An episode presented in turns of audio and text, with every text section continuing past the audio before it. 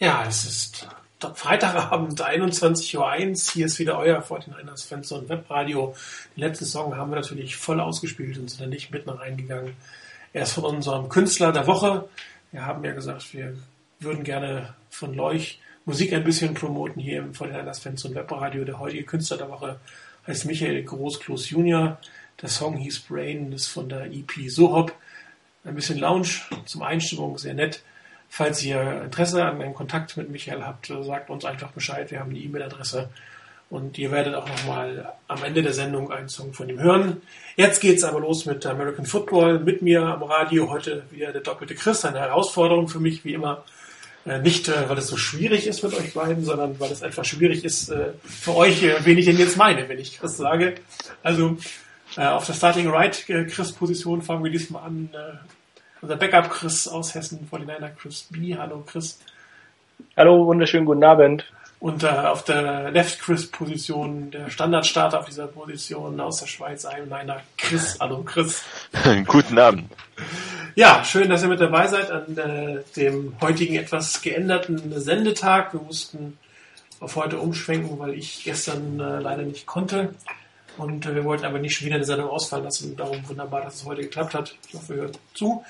Ähm, wir wissen ja auch nicht, ob wir nächste Woche eine Sendung vor London noch hinkriegen. Das müssen wir mal schauen. Ähm, wir kommen aus einer Winning Streak, die gar nicht so schlecht ist. Drei Stück in der Reihe. Nachdem wir irgendwie vor drei Wochen von der ersten Losing Streak unter Jim Harbour gesprochen haben, ist das jetzt die erste drei Winning Streak seit äh, dem Jahr 2011. Also letztes Jahr gab es ja nicht mehr als zwei Siege am Stück gegen einen Divisionsrivalen. Ein wichtiger Sieg ähm, auch zu Hause kann man gegen eine auch vor allem gegen die Cardinals, gerne mal verlieren. Wir haben es Gott sei Dank nicht getan. Ähm, fangen wir mal an in Hessen, Chris. Woran lag es, dass wir äh, nicht verloren haben oder dass wir gewonnen haben? Und deine Gedanken zum Spiel. Ja, dass wir nicht verloren haben, lag daran, dass äh, die wichtigen Spieler, äh, die das Team über die letzten Jahre schon getragen haben, ähm, dass auf die auch äh, diesmal wieder Verlass war. Ähm, zwischendrin habe ich ab und zu schon ganz schön gebibbert, muss ich sagen. Ähm, ich hatte nicht immer so ein gutes Gefühl während des Spiels und äh, kurz vor Ende des dritten Drittels äh, bis zu dem bis zu dem äh, Fumble, den den äh, Willis da ähm, produziert hat, habe ich äh, wirklich äh, mehrmals tief durchatmen müssen, muss ich sagen. Ich habe das auch ehrlich überhaupt nicht verstanden, weil dieses äh, Spiel war so absurd eigentlich, wenn man das gesehen hat. In der ersten Halbzeit, die 49ers waren meiner Meinung nach so derart überlegen.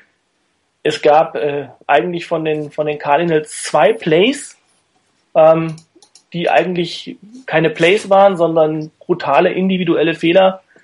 Der verpasste Tackle oder der, ja, der Flug vorbei von, von Dante Hitchner. Und ähm, dann, wo sich äh, Carlos Rogers hat abkochen lassen und daraus ähm, produzieren die ähm, Cardinals zwei Touchdowns. Im Gegenzug, ich weiß nicht, ich glaube dreimal waren die 49ers innerhalb der 10-Yard-Linie und ähm, produzieren sechs Punkte. Also von daher, ich hatte eigentlich bis lange ins dritte Viertel hinein echt äh, kein gutes Gefühl, weil ich gedacht habe, wenn man so überlegen ist und dann das nicht nutzt, das rächt sich irgendwann ja, am Ende waren es die, die Spieler, die das Team getragen haben. Sprich, äh, Vernon Davis in der ersten Halbzeit, ähm, der eigentlich die Offense mehr oder weniger zusammen mit Colin Kaepernick auch mit ein paar tollen Pässen getragen hat und dann ähm, die Defense, die am Anfang sehr gut gespielt hat, aber dann ist eben ein Patrick Willis, der über das ganze Spiel vielleicht ein bisschen zurückhaltend war, vielleicht seine Verletzung noch eine Rolle gespielt hat und der macht plötzlich dieses Play und ähm, dann schaukelt man es mehr oder weniger nach Hause, muss ich sagen. Also ja, ich weiß noch nicht so genau, was ich von dem, von dem Spiel halten soll.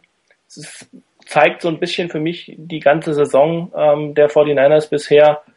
Äh, Höhen und Tiefen waren in diesem Spiel dabei. Ähm, sehr viel Unkonstanz in der Offense. Äh, kommen wir vielleicht im, im Einzelnen auch nochmal drauf zu sprechen. Aber ja, das war so mein, mein Erlebnis bei, bei dem Cardinals-Spiel. Ja, Chris ging's, also andere Chris in diesem Fall ging's dir ähnlich. Oder hattest du ein besseres Gefühl? Ups. Sorry, Hallo? Ja, hi. Also, ähm, der andere Chris in diesem Fall, Ähm, Ging es dir ähnlich oder hattest du eigentlich eher ein besseres Gefühl, beziehungsweise Wizard 49 hat ja so geschrieben, dass er nie das Gefühl hatte, dass dieses Spiel den 49ers noch aus der Hand rutschen könnte. Also mir ging es nicht so, aber wie es bei dir aus? Also gar kein äh, das Gefühl, dass, es über, dass wir es überhaupt nicht verlieren können, hatte ich schon nicht. Ähm, ich denke, es ging mir schon ein bisschen ähnlich wie, wie dem anderen. Äh, Chris.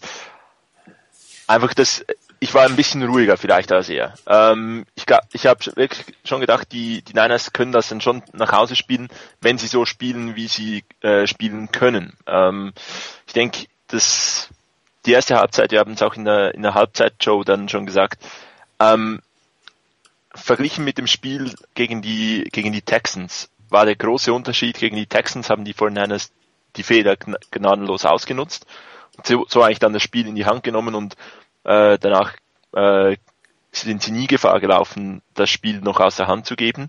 Ähm, und gegen die Cardinals, wie es Chris richtig gesagt hat, man hat die Chancen, die, die sich einem geboten haben, nicht, äh, nicht wirklich genutzt.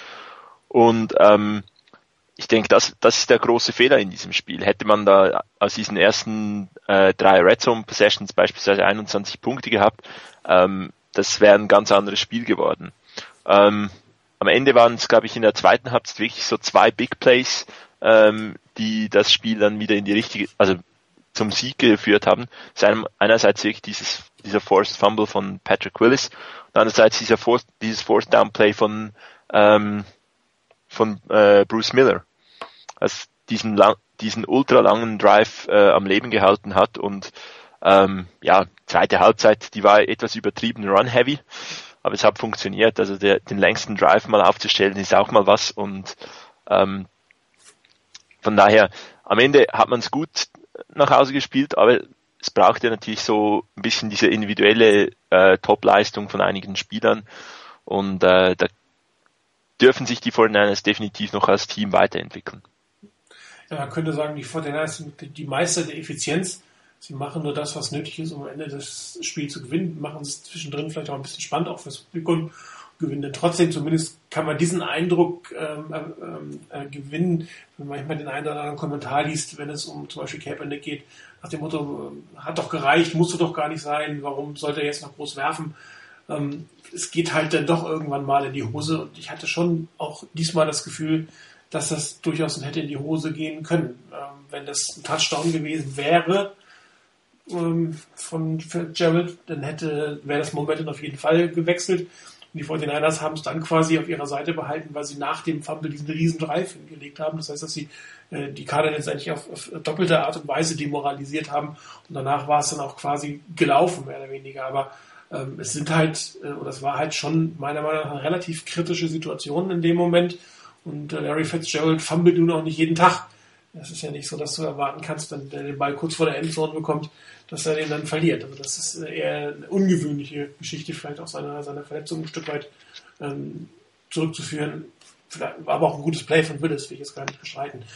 Aber wenn du im Endeffekt äh, darauf angewiesen bist, dass dann einer ein wichtiges Play macht, äh, um dann nicht, nicht zu verlieren, wenn du das Spiel vorher hättest eigentlich schon entschieden haben müssen, dann kann das auch leicht mal in die Hose gehen. Ich meine, gut, wir haben es 2011 auch gesehen, da haben die 49ers auch immer so gespielt, wie es der Gegner quasi äh, notwendig gemacht hat. Bisschen schlechter, wenn der Gegner schlechter war und besser, wenn der Gegner besser war. Letztes Jahr ähm, haben sie dann zumindest äh, gezeigt, dass sie auch mal ähm, einen eigenen Rhythmus vorlegen können. Damals gegen die Jets und die Bills, wo die zwei schlechte Teams einfach äh, in den Boden gerammt haben muss man nicht jedes Mal so sehen. Man kann auch ruhig etwas ruhiger spielen, man muss nicht alles verraten, aber ähm, du musst dir schon sehr sicher sein, dass du es dann auch rausreißen kannst, wenn du in so einem Spiel mal, Entschuldigung, in Rückstand gerätst. Und äh, ähm, das ist gleich für mich das nächste Thema, Red Zone. Also die, die Red Zone ist fast wieder so schlecht, fast wieder, die ist wieder so schlecht, wie wir es 2011 schon mal besprochen haben. Die war ja auf einem ganz guten Weg letztes Jahr. Aber ähm, das geht im Prinzip wieder los, was wir vor zwei Jahren schon gesehen haben, dass man ähm, entweder individuelle Fehler oder merkwürdiges Playcalling gehabt hat oder lieber auf die drei Punkte geht, anstatt hier von Anfang an den Gegner äh, mal zu zeigen, wer Herr im Hause ist. Ähm, woran glaubt ihr denn, könnte das liegen mit der Red Zone Schwäche? Oder überdramatisiere ich das jetzt? Ich wüsste jetzt nicht genau, wie die, wie die Statistik über, über die ganze Saison aussieht. Also wie, wie gut wir da in der, in der Red Zone sind. Die Statistik habe ich mir nicht, nicht rausgesucht. Ähm, in diesem Spiel war sie absolut unterirdisch. Ähm, zum einen äh, war es irgendwie so, man hat versucht beim, beim er, bei der ersten Red Zone Possession vielleicht so ein bisschen ähm, gegen die Erwartung zu spielen. Also man hat da irgendwie relativ viel gepasst. Ähm, und äh, nein, also noch beim Drive vor der ersten Red Zone Possession waren einige Pässe dabei. Die Play Action hat irgendwie nicht so ganz funktioniert, die man versucht hat. Und ähm, dann fand ich am Anfang so ein bisschen, man hat schon Trap und Power Runs äh, versucht, aber irgendwie nicht aus den funktionierenden klassischen Formationen. Ähm, irgendwie fand ich da, da das Playcalling auch ein bisschen komisch. Ähm, in diesem Spiel hat es überhaupt nicht funktioniert. Ähm, und ja, ich denke, das, das muss sich einfach definitiv verbessern. Das eine Play, dass, dass da der Ball so dumm abgelenkt wird, dass er zur Interception kommt, war wie einige andere äh, Pässe in diesem Spiel auch ein bisschen ein spart geworfener Ball. Ich glaube, hätte er ihn etwas früher ge geworfen, dann wäre es der Touchdown geworden. Ansonsten war der Read eigentlich okay, dann ein bisschen Pech, ein bisschen Unvermögen gemischt, äh, gab es halt dann wieder keine Punkte. Aber ähm, ja, ich, ich denke, man geht, ich habe so ein Gefühl, dass, dass man schon teilweise versucht, etwas aggressiver auf den Touchdown zu gehen. Aber das muss irgendwie noch, man muss da noch die, die Plays richtig finden. Also ich, ich ähm, ja, ich finde es äh, sehr schwierig einzuschätzen, ähm, warum die Red Zone äh, nicht funktioniert. Ähm, ich führe es mal darauf zurück, äh, primär, dass, dass es wirklich so ist, was das Passspiel angeht, ähm, dass das relativ leicht, schlicht und ergreifend bei den 49ers im Moment, das ist noch nicht mal nur auf die Red Zone bezogen, das ist einfach leicht, Anführungsstrichen, ähm, aus dem Spiel zu nehmen. Man muss eben nur gucken, was ist mit Vernon Davis und was ist mit ähm, Anquan Bolden, weil andere Spieler kommen einfach nur marginal oder, oder sind auch nur marginal in, in das Spielgeschehen mit einbezogen, beziehungsweise ähm, bringen sich einfach nicht ins Spiel. Ähm, das heißt, wenn man die, die gerade die Red Zone zumachen will bei den 49ers oder ähm, wenn man, wenn man das Spiel dort platt machen will, dann wird, wird man sich wahrscheinlich primär darauf fokussieren, ähm, Frank Gore keine Läufe zu geben in, in der Red Zone, also gegen den Lauf gut zu verteidigen und ansonsten, ähm, ja, so wie es auch bei dem Cardinals-Spiel war, ähm, mehrfach die besten Defender, die man hat, eins zu eins gegen, ähm, gegen Vernon Davis und Anquan Bolden spielen lassen. Und das muss man jetzt im Cardinals-Spiel sagen. Gerade, ich glaube, die ersten beiden, also nach den Interceptions, äh, die Red Zone Possessions, da waren halt auch mal super Plays von den Cardinals dabei. Also ich erinnere mich an den einen, ähm, das lag, glaube ich, ganz am Anfang, der erste Pass auf Anquan Bolden. Das war ein sehr, sehr gutes Play von Patrick Peterson. Ich meine, nun auch keiner, der, der da, wie die Bayern sagen, auf der Brennsuppen dahergeschwommen ist. Und ähm, dann, äh, dann das andere Play, äh, glaube ich, war gegen Vernon Davis, erinnere ich mich eins, das war auch ein eigentlich ein guter Pass äh, auf Vernon Davis und da war, glaube ich, äh, Jeremiah Bell, der Safety von den Cardinals, dran. Gerade so, das äh, andere Play, was der Chris eben gesagt hat, ähm, der abgewehrte Pass, der dann zur Interception führt. Ähm, also wenn es mal nicht läuft, dann kommt auch noch Pech dazu. So kann man das vielleicht auch noch sagen. Und ähm, ich glaube, dass den 49ers ähm, nicht viel fehlt, aber ähm, das ist halt einfach im Football so. Die, die Leistungsdichte ist so verdammt eng und ähm, da werden, wenn Plays dann nicht hundertprozentig funktionieren oder wenn man zu leicht aus dem Spiel zu nehmen ist, das wird halt gleich gnadenlos bestraft in der NFL. Ich hoffe, ich dass die, ähm, wenn die Receiver zurückkommen, dass es dann ein bisschen variabler wird. Also sprich Manningham möglicherweise oder irgendwann Crabtree. Das ist meine Hoffnung. Ich habe mir die Statistik mal angeguckt.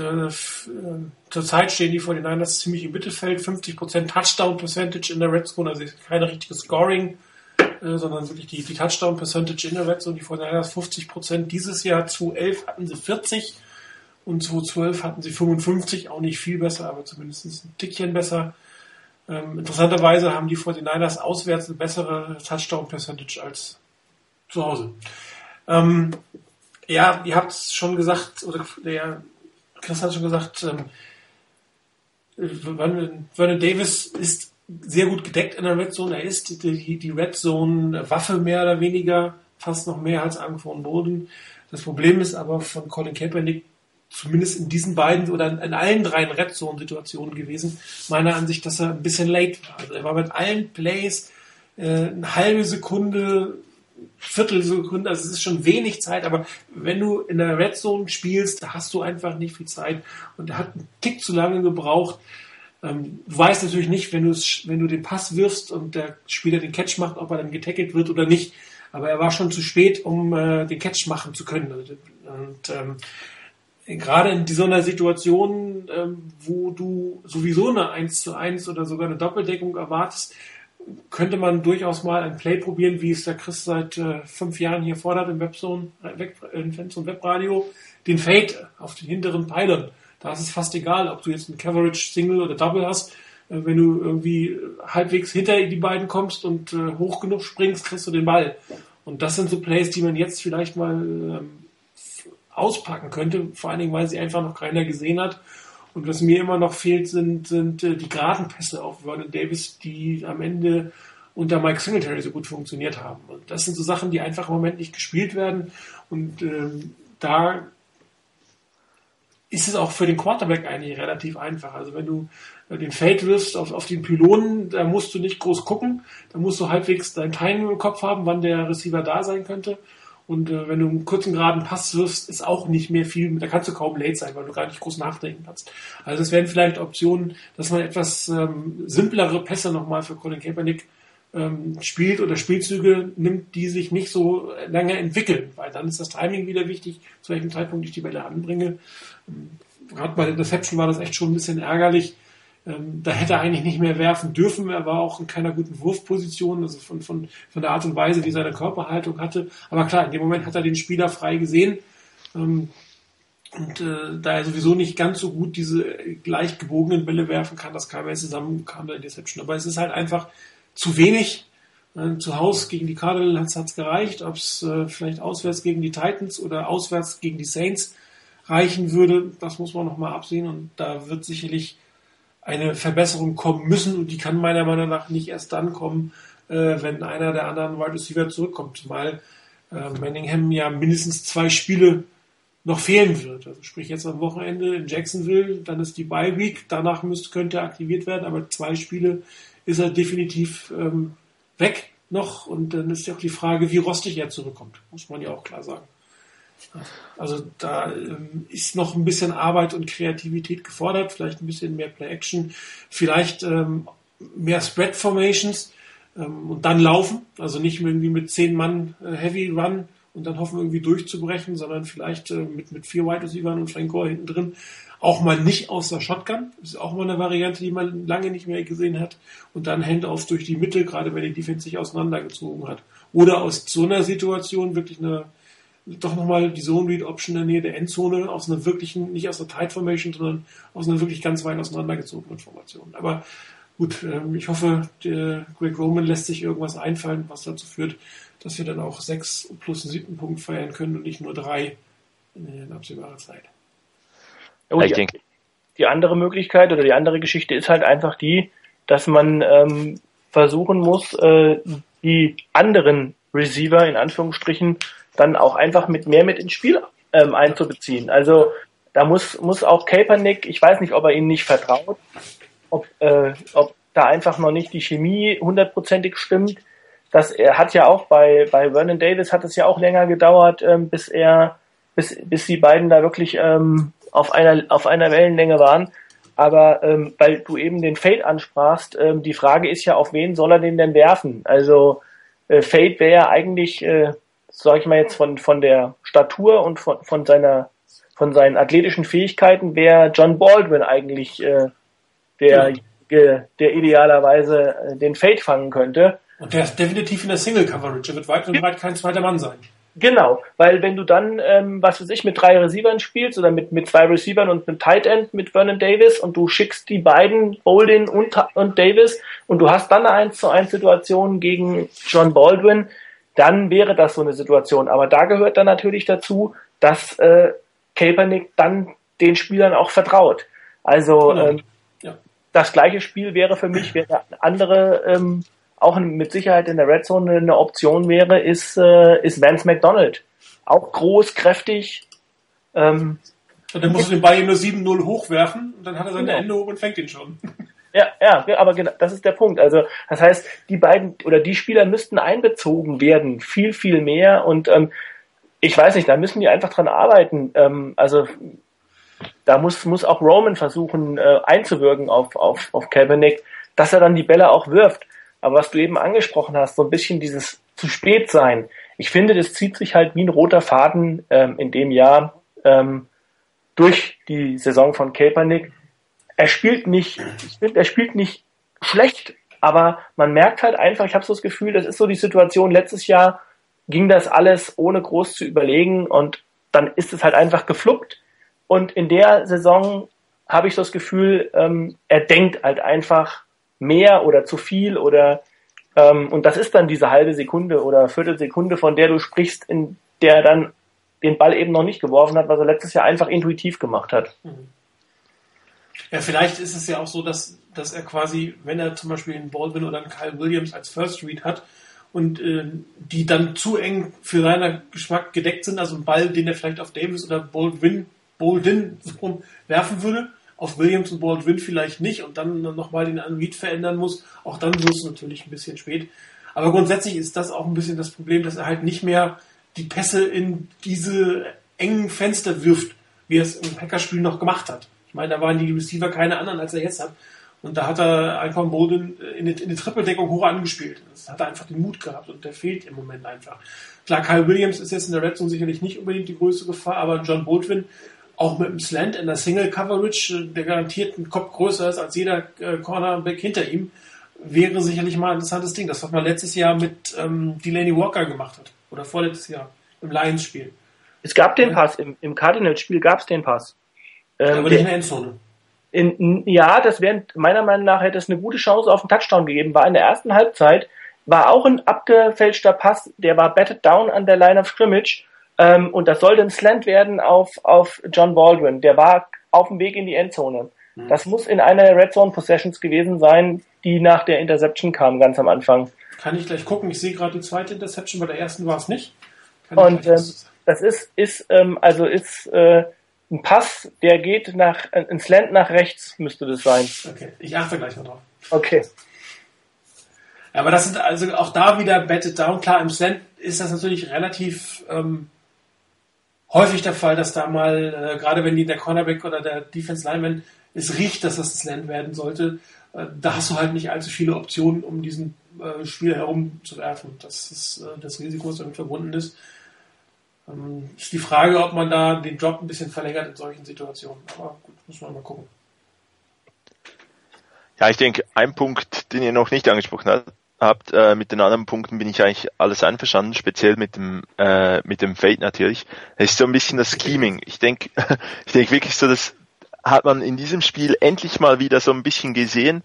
Ähm, beispielsweise diese der ein, zwei Pässe auf Vernon Davis in der ersten Halbzeit. Das eine Mal, als dann äh, Daniel Kilgore noch auf äh, Wide Receiver gestanden ist und irgendwie der Cornerback auch so ganz kurzen Moment irgendwie gedacht hat, oh, wer ist jetzt das da? Und dann war er vielleicht schon wieder einen Schritt zu spät dann in der Double Coverage drin. Ähm, und der andere, wo man wirklich so richtig äh, total heavy aufgestellt hat, ich glaube mit zwei extra Offensive Linemen und dann äh, Vernon Davis auf einem Deep Cross hatte. Ähm, also dass, dass man auch in der Red Zone vielleicht mal halt eben mit vier Wide Receivern dann aus einer Bunch Formation, wo du den einen Receiver vielleicht relativ schnell über eine Drag äh, freikriegst während die anderen beiden Receiver die, die, die äh, Verteidiger etwas wegziehen. Ähm, solche Dinge sehe ich, äh, sehen wir einfach zu, meiner Meinung nach zu selten. Und ähm, ja, ich denke, dass da, da können die Coaches Kaepernick viel helfen, indem sie wirklich mal die, die Formation halt dann so aufstellen, dass teilweise auch etwas offensichtlich ist, was, was jetzt etwa kommen könnte. Also, ähm, dass halt die drei Wide Receiver und ein Tight End so au aufgestellt sind, dass man fast mit einem Pass rechnen muss, aber dann irgendwo müssen die Lücken offen sein und ähm, wenn sie nicht da sind, dann gibt's immer noch irgendwie eine Checkdown-Option oder dann schmeißt er halt den Ball weg. Drei Punkte zu holen ist jetzt nicht irgendwie äh, total schlecht, es dürften aber einfach häufiger äh, dabei ein Touchdown rauskommen. Ja, vor allem Kyle Williams ist ja eigentlich kein schlechter Receiver, kein schlechter Receiver. Er ist jetzt kein Nummer 2 Receiver, aber er hat durchaus sich als Nummer 3 Receiver bewährt. Und er sollte eigentlich den dritten Defense Back der Gegner durchaus oder gegen den dritten Defense Back der Gegner durchaus Chancen haben. Also natürlich auch mal eine Option, wirklich drei Receiver Set, ein Tight End und dann versuchen, dieses Matchup in irgendeiner Form auszusuchen.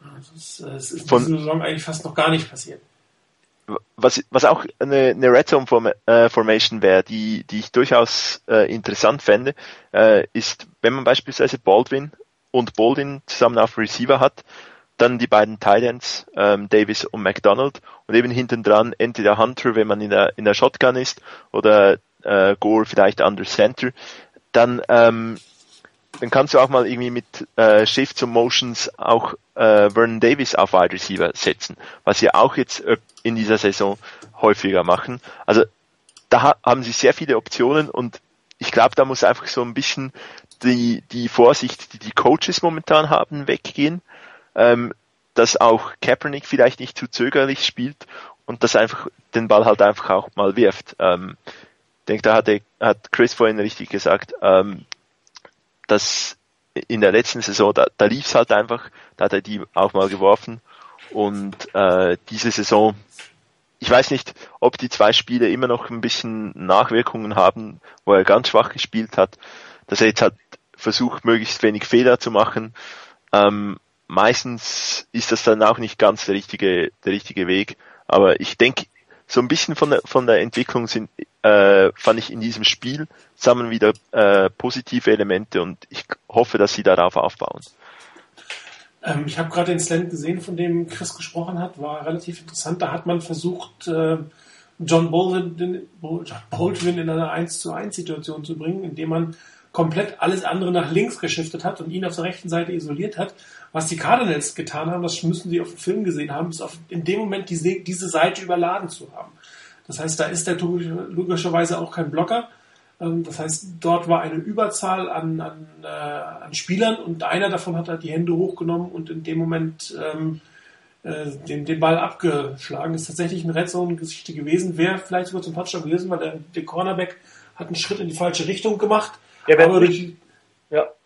Ja, ich habe gesehen, Flowers hat man von hinten gesehen, der hat mhm. äh, einen, einen Schritt in die falsche Richtung, also Richtung Run gemacht. Und da hätte Baldwin wahrscheinlich äh, den Ball in die Endzone gebracht, so wie er gestanden hätte. Aber durch diesen Overload auf der Seite, wo er stand, war einfach keine Passing Lane im Endeffekt da. Das ist ein Spielzug, den ich extrem oft beim Madden übrigens gespielt habe, mit einem isolierten äh, Wide Receiver den, den Slam zu machen. Aber da, da müssen die Cardinals im Film irgendwas gesehen haben, weil man hat man wirklich gesehen, die haben überhaupt nicht auf diese Motion reagiert, haben ein bisschen die, die Defense Backs geschiftet, aber haben weiter diese Seite komplett überladen. Und dann ist es beim Slam natürlich extrem schwierig, hier eine Passing Lane zu bekommen. Das muss man sagen. Also da, da durchzukommen, bei denen den Slant, den kannst du einfach nicht äh, drüber hüpfen lassen. Der, der muss gerade und hart. Ja. Und, dann, ist er, äh, dann ist er zu lange in der Luft.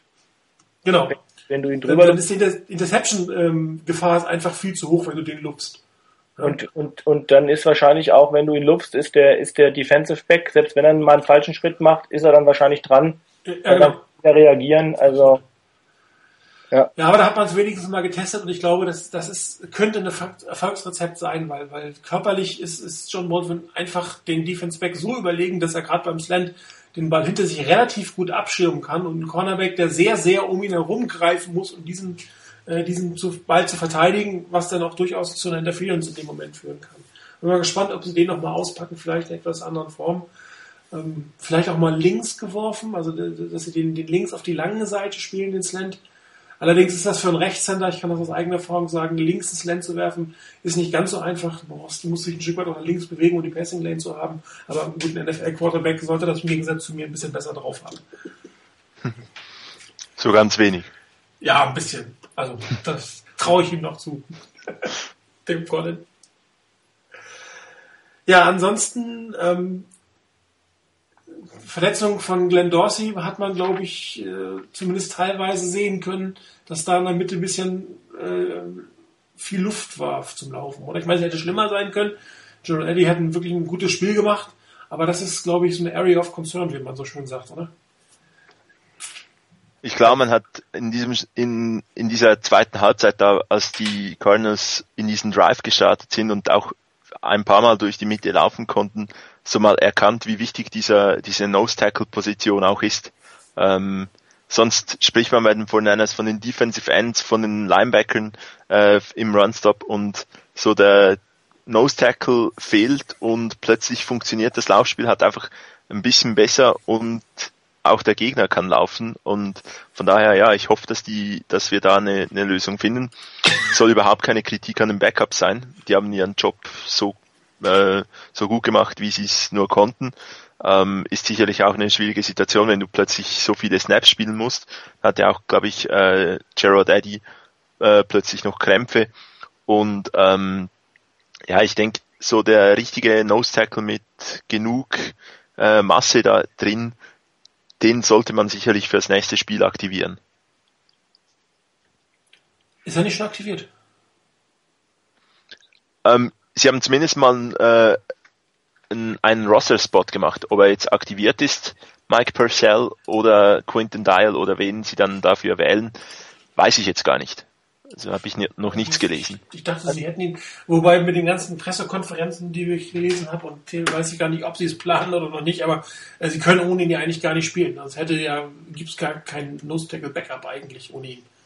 Also ich habe ich habe auch noch nichts ich habe auch noch nichts gelesen davon, dass er dass er aktiviert worden ist oder dass einer aktiviert worden ist von beiden.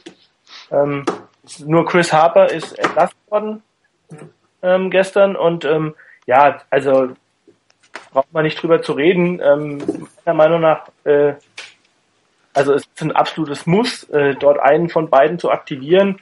Und ähm, meiner Meinung nach, wahrscheinlich hat Mike Purcell die Nase etwas vorne.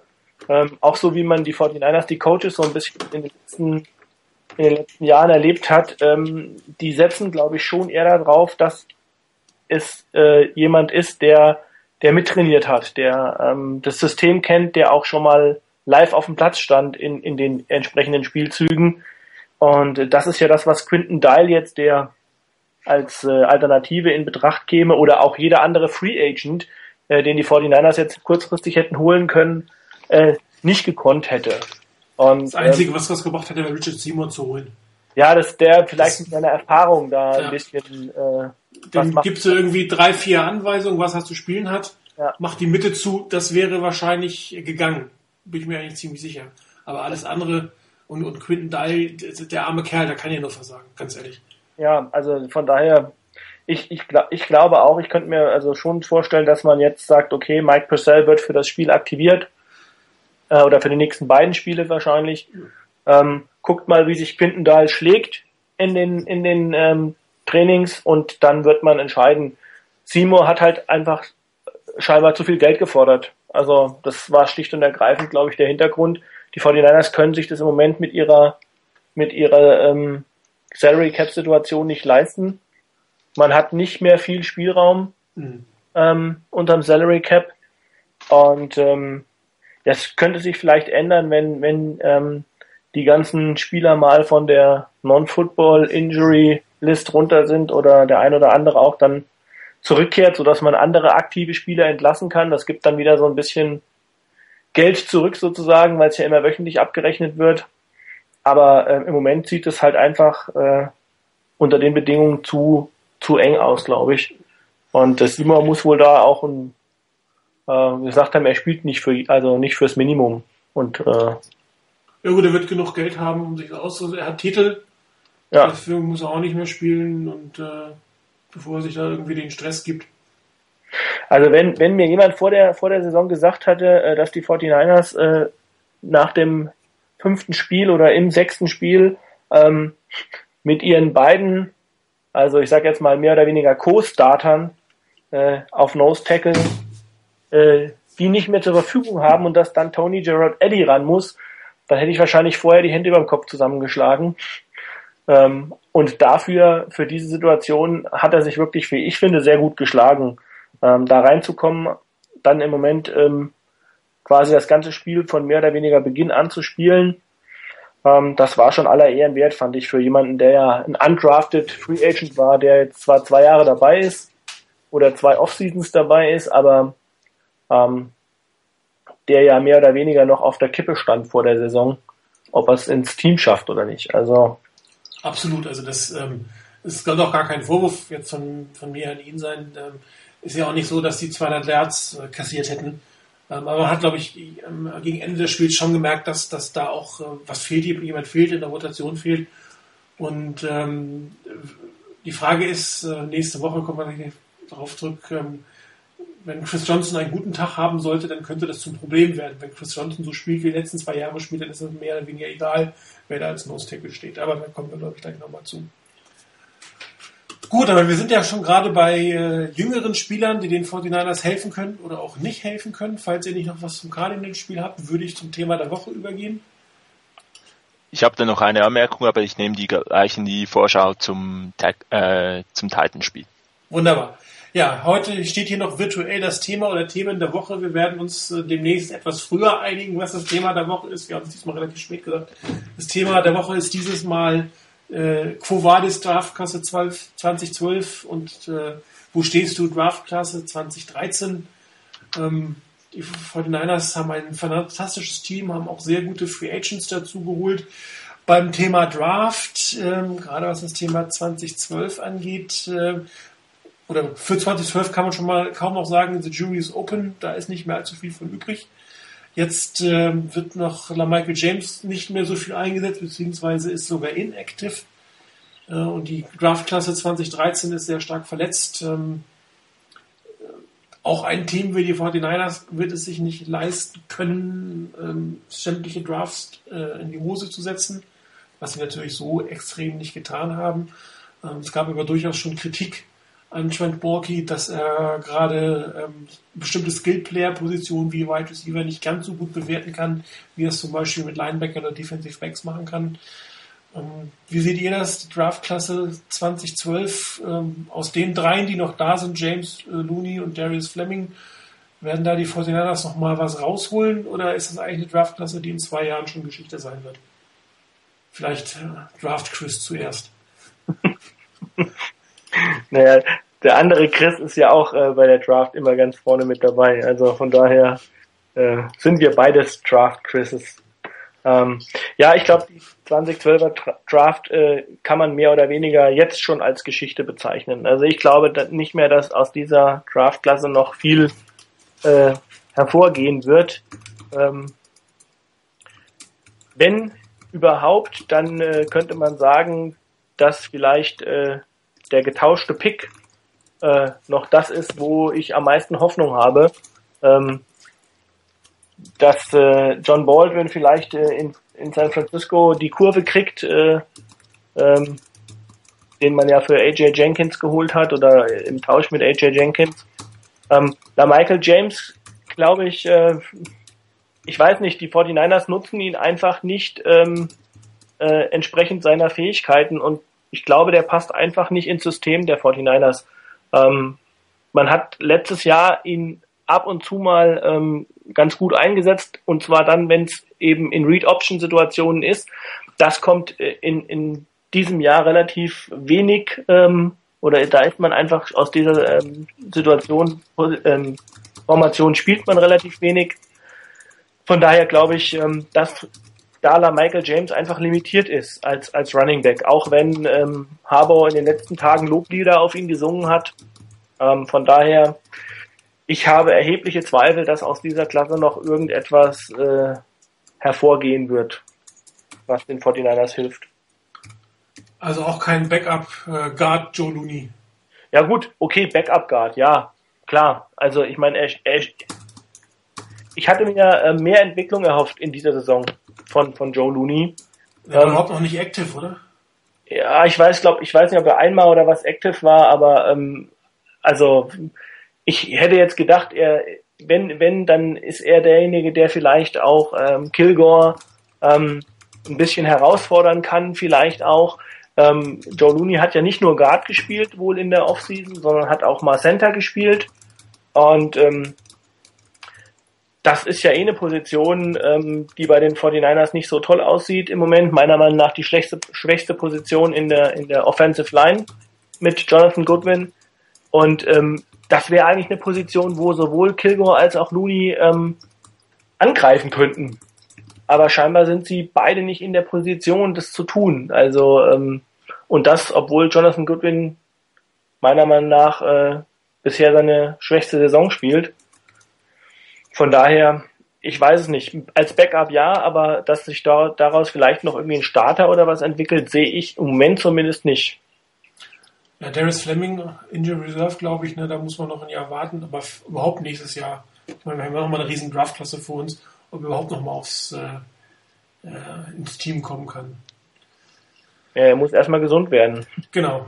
Gesund bleiben, das ist, glaube ich, eher das Problem. Stimmt.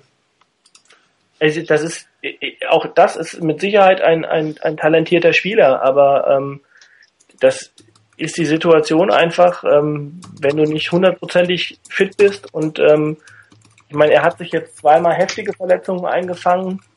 Äh, das steckt halt auch nicht jeder so gut weg wie ein Frank Gore. Das ist richtig. Ja, Chris, wie siehst du es? Ähm, ja, ziemlich ähnlich. Ich denke, das ist wirklich ein, die, die Draftklasse, die man mehr oder weniger abschreiben kann. Ähm, vielleicht eben Joe Looney als Backup, Darius Fleming, wenn er fit wird und fit bleibt, ähm, kann er vielleicht so eine Backup-Linebacker-Rolle übernehmen. Ansonsten ähm, AJ Jenkins ist nicht mehr da, ähm, Michael James ist mittlerweile inactive, Joe Looney, ich habe ihn auch noch nie aktiv gesehen. Ähm, und dann Trenton Robinson, Jason Slowey, die beiden sind nicht mehr da und Cam Johnson haben wir weggetradet. Von daher kann vielleicht aus dieser Draftklasse äh, können zwei Dinge noch werden. Eben einerseits äh, Jonathan Baldwin und vielleicht noch mit dem Conditional Pick, den man für Cam Johnson bekommen hat, ähm, dass man da wieder etwas holt. Aber auch das wird ein Late Round Pick sein. Also von daher, ich erwarte nicht wirklich viel von dieser Draftklasse. Ähm, kann mal passieren, äh, dass eine Draftklasse halt nicht so gut ist, wenn man auch die Lehren daraus zieht. Ich für mich sage eigentlich so ganz allgemein, ich, meine Erwartung ist so, dass man aus den Runden eins bis vier so auch mal im ersten Jahr durchaus gewisse äh, Production bekommen kann, also dass die auch mal aufs Feld kommen, dass die auch mal irgendwas leisten können, was dann von Runde vier bis sieben in einem guten Team, wie es die 49ers sind. Ich denke, da muss man wirklich auch die Ausgangslage an, anschauen. Ähm, die 49ers haben ein ganz gutes Team. Sie haben auf gewissen Positionen schon eine unglaubliche Tiefe, so dass es dann für die Rookies in den hinteren Runden durchaus ganz schwierig werden kann, überhaupt äh, ins Team zu kommen. Und also eine wirkliche äh, ein Einfluss aufs Spiel erwarte ich dann von den hinteren Runden auch gar nicht und da kann es halt auch mal sein, dass man vielleicht irgendein Projekt äh, pickt, ähm, vielleicht ich muss da ein bisschen auf äh, dieses, diese Draft hingehen äh, mit BJ Daniels, wo man vielleicht denkt, okay, der könnte als äh, so ein bisschen Read Option Backup Quarterback da sein. Offenbar hat er dann äh, nicht ganz das geleistet oder die Entwicklung durchgemacht, die man sich erhofft. Ist dann ein Siebtrunden-Pick in einem guten Team, der schmerzt nicht. Aber so die ersten Picks äh, mit AJ Jenkins, Michael James, ähm, die schmerzen schon, wenn sie dann halt eben nichts leisten. Äh, bei Michael James habe ich, äh, mag ich mich noch erinnern, dass ich so gedacht habe, warum der? Ähm, man hat so ein bisschen den Change of Pace back, hat, hat man schon mit äh, Candle Hunter. Und äh, ich habe mir dann mal noch sagen lassen, dass Michael James halt dann doch noch mal ein bisschen ein anderer Typ äh, Running Back ist, hat noch ein bisschen äh, flinker und dass man das vielleicht äh, noch einsetzen kann oder will. Ähm, eben mittlerweile äh, ist er nicht mehr aktiv am Game Day und äh, ja, die Draftkasse kann halt vielleicht auch abgehakt werden. Ja, was wirklich extrem auffällt, ist, ist der Abfall der Qualität der Draftklasse 2011 zu 2012.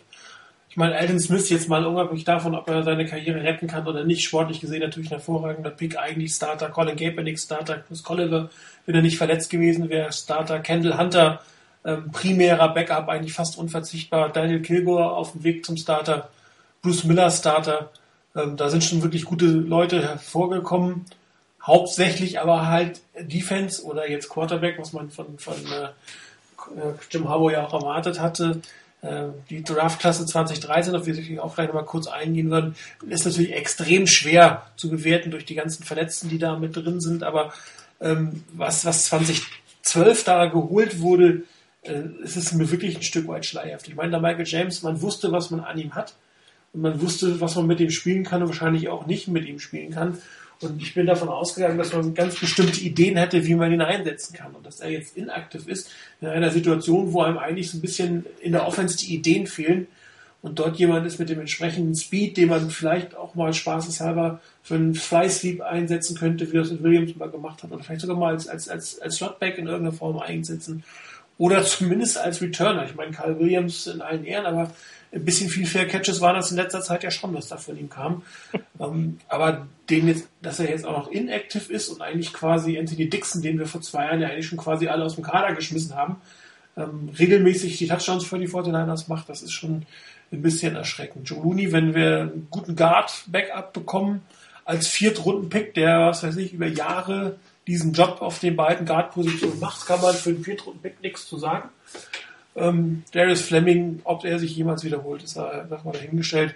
Ähm, auch ob John Baldwin tatsächlich äh, lange im Team bleibt, ist auch nochmal eine Frage. Ich meine, wenn äh, Mary Manningham kommt und wenn Crabtree kommt, äh, ist immer die Frage, welche zwei gehen müssen.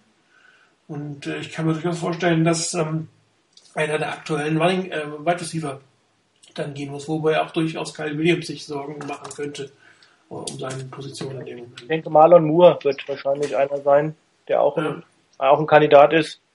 Ähm, also ich, ich sehe das auch nochmal, was, weil du gerade noch angesprochen hast, wer nicht mehr im Team sein wird. Also ähm, da muss man auch sehen, die 2012er, alle Spieler, bis auf Joe Looney im Moment, weil die 49ers auf der O-Line, in der O-Line sehr dünn besetzt sind. Aber äh, Darius Fleming, ähm, selbst wenn der wieder gesund wird, wenn man mal guckt, wer da jetzt in der Hinterhand ist, ähm, da ist ein Michael Wilhoit, ähm, Top Backup, super. Ja, ja, äh, genau. Nick Moody, äh, der zurückkommen wird, IR Return, ähm, auch vorher schon ähm, gut gespielt hat, ähm, Special Teams sehr stark gespielt hat. Äh, Lemonnier ist da, Nate Stupa, der ihn jetzt ersetzt, sehr, sehr stark in den Special Teams spielt. Also ähm, ich sehe im Moment einfach gar keinen Platz für ihn. Also selbst wenn er nächstes Jahr gesund ist. Und das gleiche Spiel bei La Michael James. Ähm, nächstes Jahr, Frank Gore ist zwar noch da, ähm, hat, hat noch Vertrag nächstes Jahr. Ich bin gespannt, was man mit ihm macht. Kendall Hunter ist da. Dann hat man äh, möglicherweise einen Marcus Latimore nächstes Jahr. Ähm, ich bin sehr gespannt, was man mit, Anthony Dixon macht, ähm, der ja eigentlich jedes Jahr auf der Abschussliste steht, und jedes Jahr wieder ins Team schafft und insbesondere auch in Special Teams halt einfach echt stark spielt. Also und er ist ein guter Goal-Line-Back geworden. Er ist ein guter Goal-Line-Back. Genau, und ähm, also so, solche Typen brauchst du halt im Team. Und dann äh, kann es halt ganz schnell sein, dass ein La Michael James äh, ruckzuck nicht mit im Team ist. Absolut. Und äh, es ist durchaus die Möglichkeit, dass, dass niemand mehr inklusive John Baldwin aus der 2012er Klasse nächstes ja. Jahr auf dem Team ist. Besteht absolut die Wahrscheinlichkeit. Also eine nicht kleine Wahrscheinlichkeit. Wenn, wenn, wenn ganz gefährlich wird es insbesondere dann, wenn ähm, Jim, Jim Harbour anfängt, äh, den Spieler über den grünen Klee zu loben. Ähm, ja, das stimmt. Und, genau. Äh, dann wird, also habe ich immer schon das Gefühl, oh, hier wird ein Trade vorbereitet. Äh, vielleicht haben die Philadelphia Eagles ja Interesse. Ja, äh, ja wobei für Michael, der Michael James kann ich mir sogar vorstellen, dass du einen Trade-Partner findest.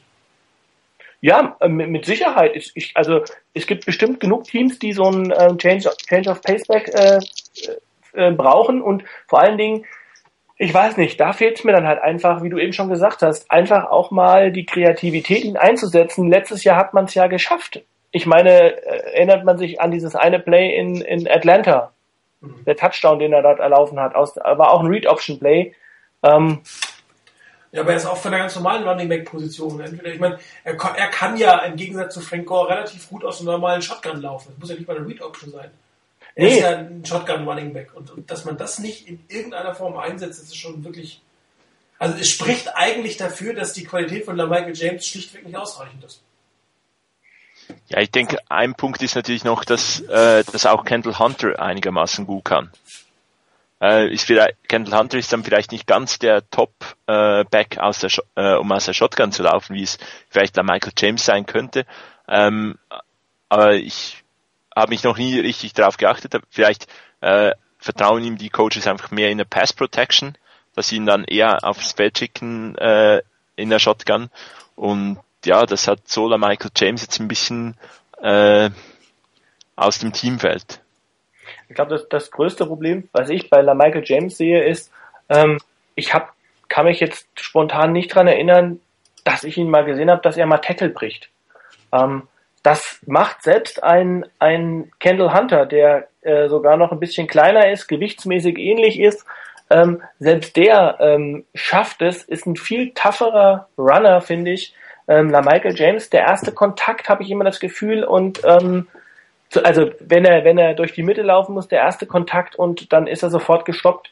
Ähm, anders ist es, wenn er, wenn er im, in, äh, im freien Feld ist. Also wenn er, wenn er irgendwie den Ball ähm, aus dem Backfield äh, fangen kann und wenn er ein bisschen Anlauf hat oder wie eben schon gesagt hat, Shotgun-Position, äh, Shotgun-Situation, ähm, wenn er ein bisschen äh, seine, seine Wendigkeit ausnutzen kann. Aber so die aus der klassischen Running Back äh, Position ähm, oder unterm Center, weiß ich nicht. Ähm, das, da fehlt mir irgendwie wie die Durchschlagskraft. Nichtsdestotrotz, ähm, man hat es aber letztes Jahr geschafft, ihn irgendwie in Szene zu setzen. Und das jetzt gar nicht hinzukriegen. Nein, nein, ist schon hm. klar. Erstaunlich, sozusagen. Dafür muss Ein man Punkt. aktiv sein. Ja, das stimmt. Genau um ihn überhaupt einzusetzen, definitiv sollte er aktiv sein. Ein Punkt, den, den man vielleicht jetzt auch, der hat La Michael James auch nicht in die Entwicklung spielt, ist, dass die 49ers hat wirklich total von der Read Option wegkommen, ähm, weil er wirklich halt vom System von Oregon da prädestiniert ist, das mit Colin Kaepernick zusammen äh, durchzuziehen. Und wenn natürlich dann überhaupt nicht mehr äh, Read Option gespielt wird, dann ist irgendwo auch so ein bisschen ein Element, was äh, La Michael James gegenüber den anderen Running Backs äh, als Vorteil hat, äh, einfach aus dem Playbook weg. Und ich denke, dann ist halt schon die Frage, wen setzt du dann ansonsten auf die Bank äh, und hast äh, hast dann vier Running Backs irgendwo auf im Kader. Ähm, wenn du mit den anderen dreien eigentlich dein, dein Laufspiel so in der Variante, wie du es aktuell spielen willst, auch problemlos äh, spielen kannst. Also ich meine, du hast Frank Gore, der jeden Lauf machen kann.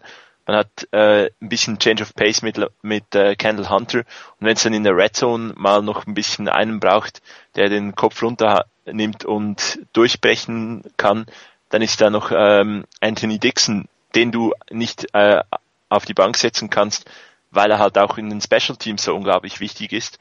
Und eben dann ist die große Frage, wer geht für Michael James äh, als inactive ins Spiel. Und dann glaube ich, ist halt eben schon, dass die, das offen, offensive System, so wie die 49 momentan äh, zu laufen versuchen, wie man es auch in diesem ultralangen Drive gesehen hat äh, gegen die Cardinals, ist momentan halt einfach Power, Power, Power und die fehlt Michael James. Ja, aber dann bleibt auch die Frage, warum hat man ihn geholt? Ne? in, vor allen Dingen in Runde 2. Es ist ja nicht so, dass, dass äh, Michael James jetzt von vielen als, als äh, Zweitrunden-Pick gesehen wurde. Dann hätte man ihn auch vielleicht in der dritten oder vierten das Risiko gehen können, dass man ihn gar nicht bekommt, wenn man jetzt äh, so ähm, singulär auf eine Einsatzfähigkeit von ihm spekuliert hat. Ich weiß halt nicht, wie, wie sehr man äh, das erwarten konnte, dass die, dass dann die Read Option als als Offensivschema oder als vielleicht auch etwas ein wichtigeres Element, wie schnell das, das Element weggenommen wird. Ja, aber also vorher schnell wusste man nicht mal, dass man spielen wird. Da ist man mit, auch mit äh, Alex Smith in die, in die Saison gegangen, ohne überhaupt die Option so richtig äh, im Playbook zu haben. Ne? Also, ja, aber ich denke, irgendwo hat man schon gewusst, dass, dass äh, die Zukunft Colin Kaepernick heißt. Also ich glaube, dass, dass man, dass das vielleicht auch ein Pick war, wie früher jetzt, äh, ob er jetzt da zu früh war oder nicht, ich weiß halt auch nicht, wo, wie man ihn äh, da eingeschätzt hat oder welche Entwicklung man von ihm erwartet. Ich denke, ich könnte mir durchaus vorstellen, dass man so dachte, ja, man holt ihn jetzt, weil er wirklich prädestiniert ist, um dann zusammen mit Colin Kaepernick in der Zukunft sowas zu machen. man kommt vielleicht, bekommt vielleicht auch noch für Alex Smith so, so ein zusätzliches Element in die Offense, das man noch nicht hat.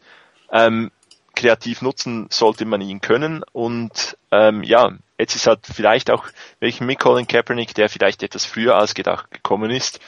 Ähm, letzte Saison hat es funktioniert mit Read Option, jetzt ist dieses Element halt weg. Also ähm, das als einzigen Grund zu sehen, dass er gekommen ist, das denke ich schon nicht. Ich denke, da müssen sie schon mehr gesehen haben für einen Zweitrunden-Pick. Ähm, aber ich denke, das ist momentan der größte Vorteil, den er hat und der ist weg. Aber ähm, man muss auch mal sehen, auch ehrlich gesagt, selbst let im letzten Jahr, ähm, Michael James hätte meiner Meinung nach im letzten Jahr nicht auf dem Feld gestanden, hätte sich Kendall Hunter nicht verletzt. Ähm, der ist eigentlich erst reingekommen ins Team, mehr oder weniger, als Kendall Hunter nicht mehr da war. Und, das stimmt, äh, das ist richtig. Das heißt, äh, er hat sich auch dort eigentlich ja nicht durchsetzen können, sondern er ist verletzungsbedingt reingerutscht und dann hat man ihn zu der Zeit auch entsprechend mal nutzen können. Diese Saison ist die Situation anders. Gore ist fit, Hunter ist fit, Dixon ist fit und das war's. Und dann ist er die Nummer vier und dann sitzt er auf der Bank. Ja, das stimmt.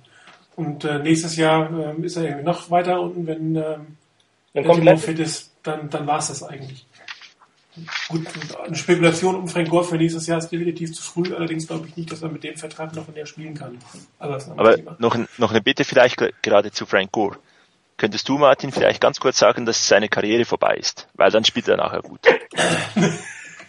ja, im, im Titans-Spiel werde ich das nochmal anbringen. Ja? Okay. Also äh, beim Clubvorschau. Ich würde gerne mal kurz äh, 2013er ähm, äh, Draft-Klasse ist natürlich extrem schwierig ähm, zu beurteilen. Ich meine, die halbe die, oder zwei Drittel der Draft-Klasse ist in irgendeiner Form in irgendeiner Form verletzt. Äh, Tank Corey Lemonier, Quinton Patton, Marcus Lattimore, Quinton Dial, nee, Lemonier nicht, sorry, äh, Patton, Lattimore, Dial und äh, Carradine sind und Moody äh, sind im Prinzip verletzt. Da kam es noch nicht viel zu sagen. BJ Daniels, für mich ein bisschen überraschend, äh, dass man ihn im Endeffekt äh, hat gecuttet.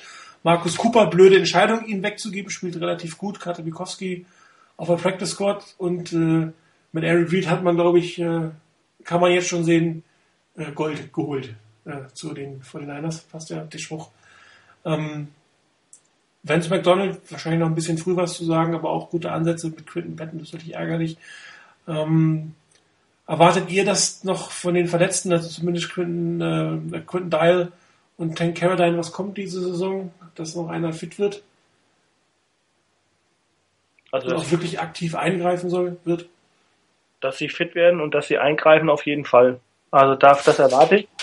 Ähm, ich glaube auch, dass das beides Spieler sind, die ähm, von der von der ähm, einmal spielen sie eine Position, die im Moment bei den 49ers dünn besetzt ist. Das heißt, das äh, ist schon mal ein, ein Pluspunkt.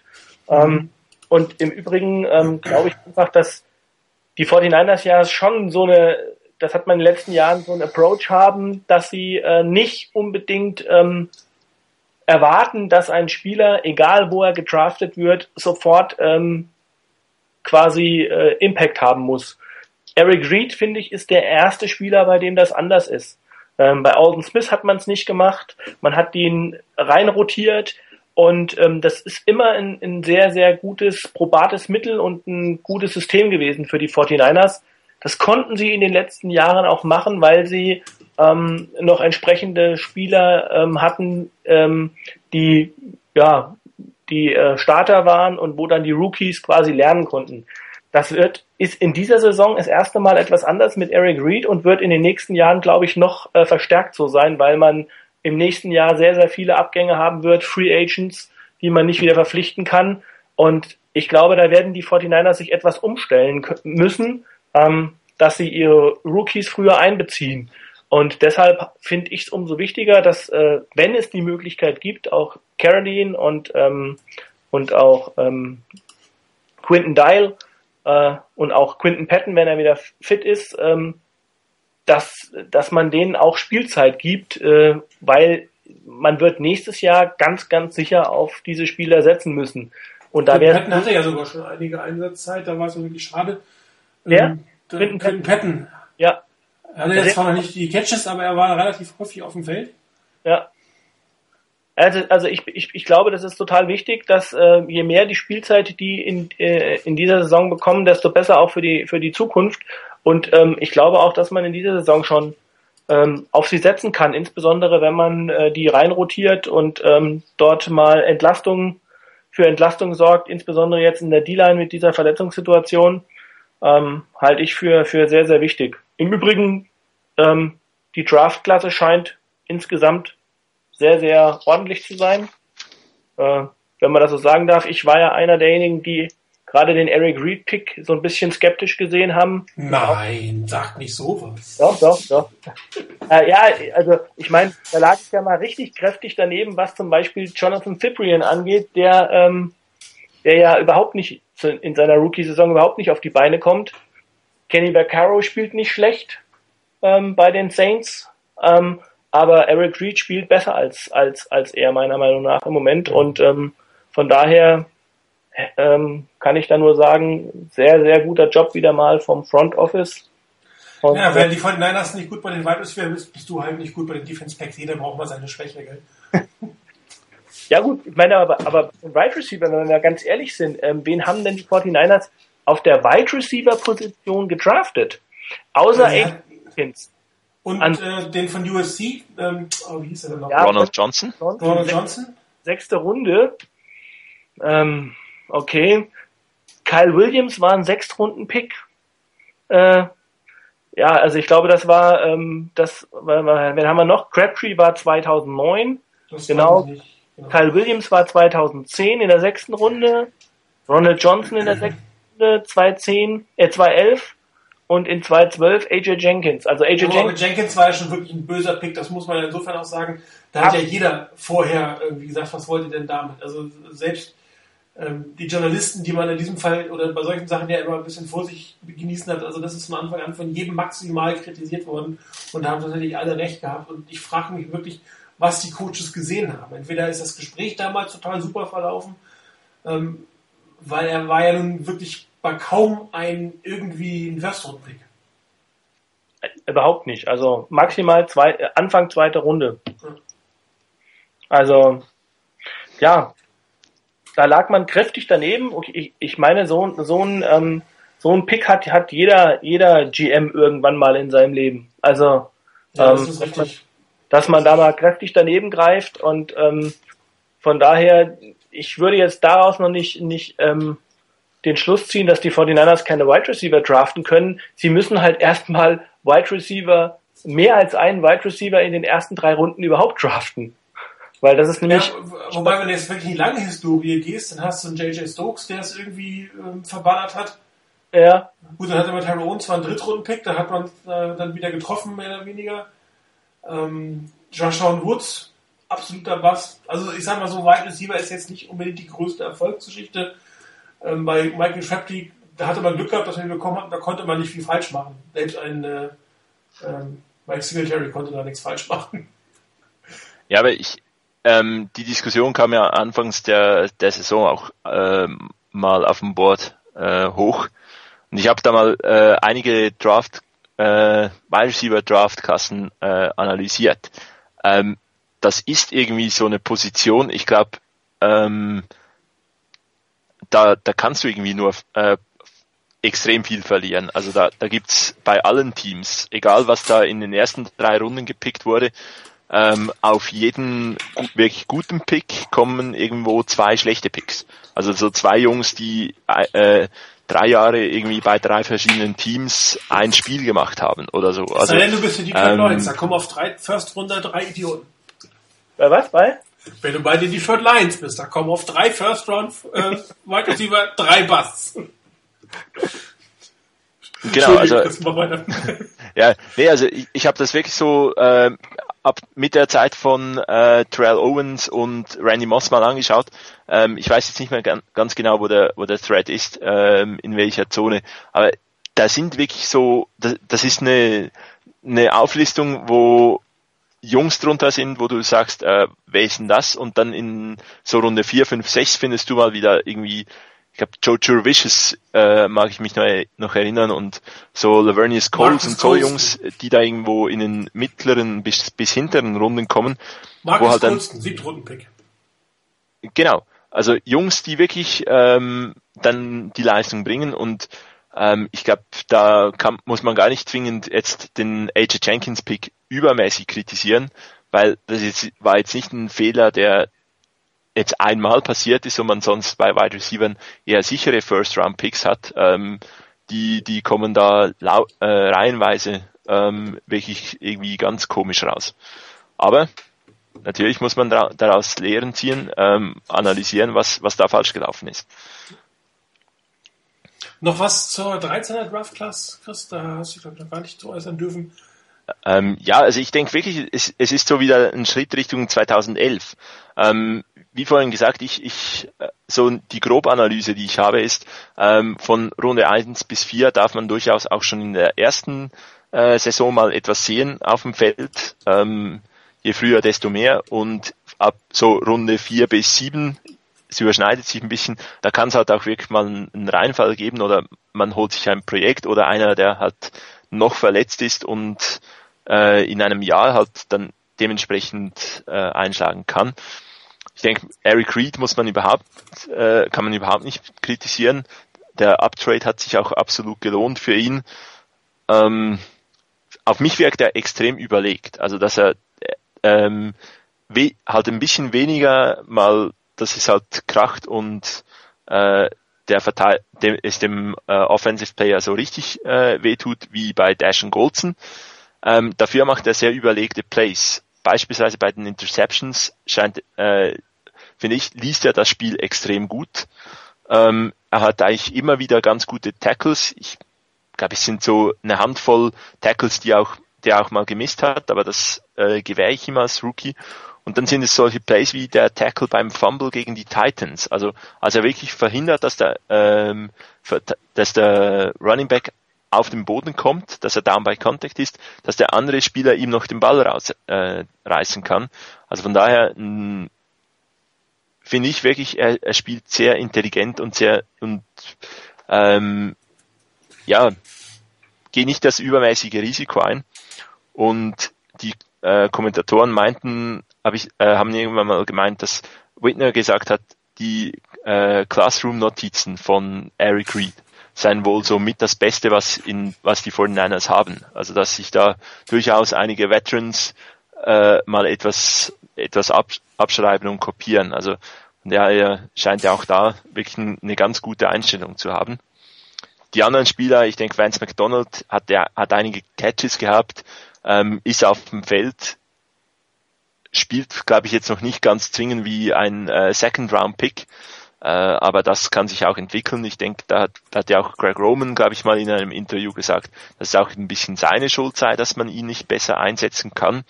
Ähm, Auftrag für die kommenden Spiele ruhig einsetzen und auch mal vielleicht mit ihm den Fade callen. Ähm, Corey Lemonnier zeigt, denke ich, dass er so den Situational Pass Rusher durchaus gut äh, übernehmen kann. Also könnte durchaus auch für eine für die Linebacker Rotation äh, wichtig sein kann. Und beim ganzen Rest, ich denke, da habt ihr schon gesagt, was, was so ein bisschen Sache ist, leider halt Verletzungen und bei BJ Daniels nicht so entwickelt, wie man es erwartet hat. Marcus Cooper, da hat sich vielleicht die ganze Situation nicht ganz so entwickelt, wie man es sich erhofft hat. Das war definitiv ein Fehler, ihn gehen zu lassen. Ich glaube, den hat man wirklich, da hat man wirklich gehofft, ihn auf die Practice Squad zu äh, mogeln und schmuggeln und dann haben halt die äh, Chiefs dann zugeschlagen. Ansonsten, man hat aus den ersten Runden, ähm, aus den ersten vier Runden durchaus Spieler bekommen, die eine die auf dem Feld sind, die etwas liefern. Und äh, ja, jetzt kommen Caradine und Dial zurück und ich glaube, das ist die, die sollten wirklich auch aufs Feld kommen, um die Erfahrung zu sammeln, um eben auch diese Rotation, die äh, unglaublich dünn ist bei den 49ers und ähm, diese Saison durchaus öfters schon da ist. Also ich habe äh, schon öfter, glaube ich, äh, Marcus Dobbs öfter auf dem Spielfeld gesehen als in der ganzen letzten Saison. Also äh, da scheinen sich die, da scheinen die Coaches durchaus auch etwas reagiert zu haben, dass die Starter in der Defensive Line nicht ganz so müde werden. ähm, und mit zwei, mit den zwei neuen Sp also Spielern, die jetzt von der Non-Football-Injury-Liste kommen, sollte das durchaus äh, noch etwas besser werden. Ja, das sind schöne Abschlussworte für unser Thema der Woche. Das nächste, was für diese Woche ansteht, ist Sonntag. Das Spiel gegen die Titans. Ähm, Titans stehen 3 zu 3. Ähm, Darf ich da ganz kurz? Ja, natürlich. Ganz kurz eine ganz wichtige Information vielleicht für uns. Ähm, ich weiß nicht, ob ihr das auf Twitter schon verfolgt habt, aber Glenn Dorsey und Jonathan Baldwin ähm, sind beide aktiv im Training dabei gewesen ähm, habe ich vorhin bei Matt Barrows gelesen, und sollen für den Sonntag questionable sein. Okay, ja, das ist ja nicht schlecht. Also Baldwin war, glaube ich, der hatte, war irgendwie krank oder was, ne? Irgendwie genau, der ist krank und äh, Glenn Dorsey ähm, mit, mit, sein, mit, dem Ober, mit dem Hamstring.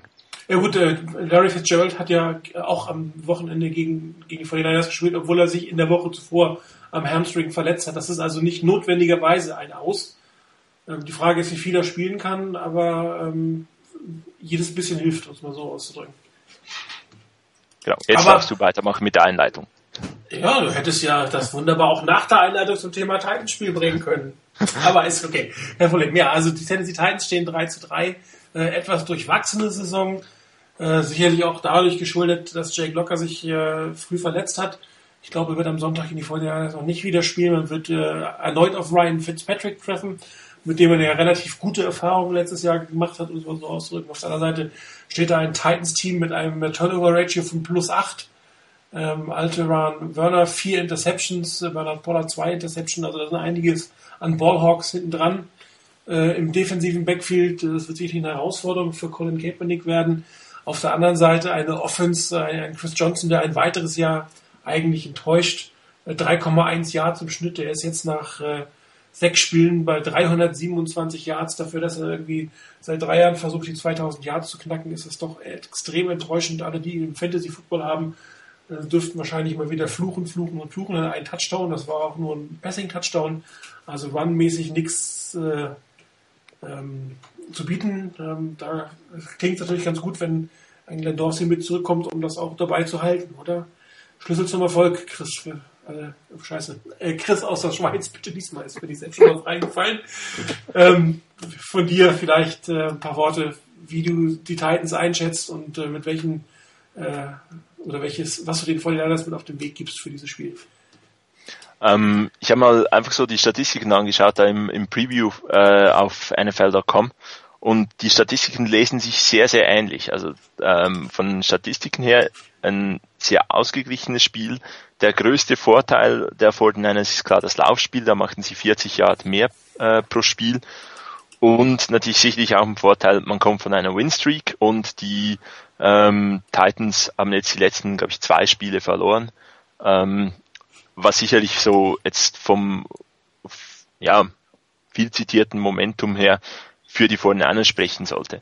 Dennoch, ich glaube, das Spiel letzt, letzte Woche gegen die Seahawks hat ganz klar gezeigt, unterschätzen darf man diese Titans äh, mit Sicherheit nie. Also die haben die Seahawks da durchaus gefordert und es war ein knappes Spiel mit 2013, glaube ich, am Schluss.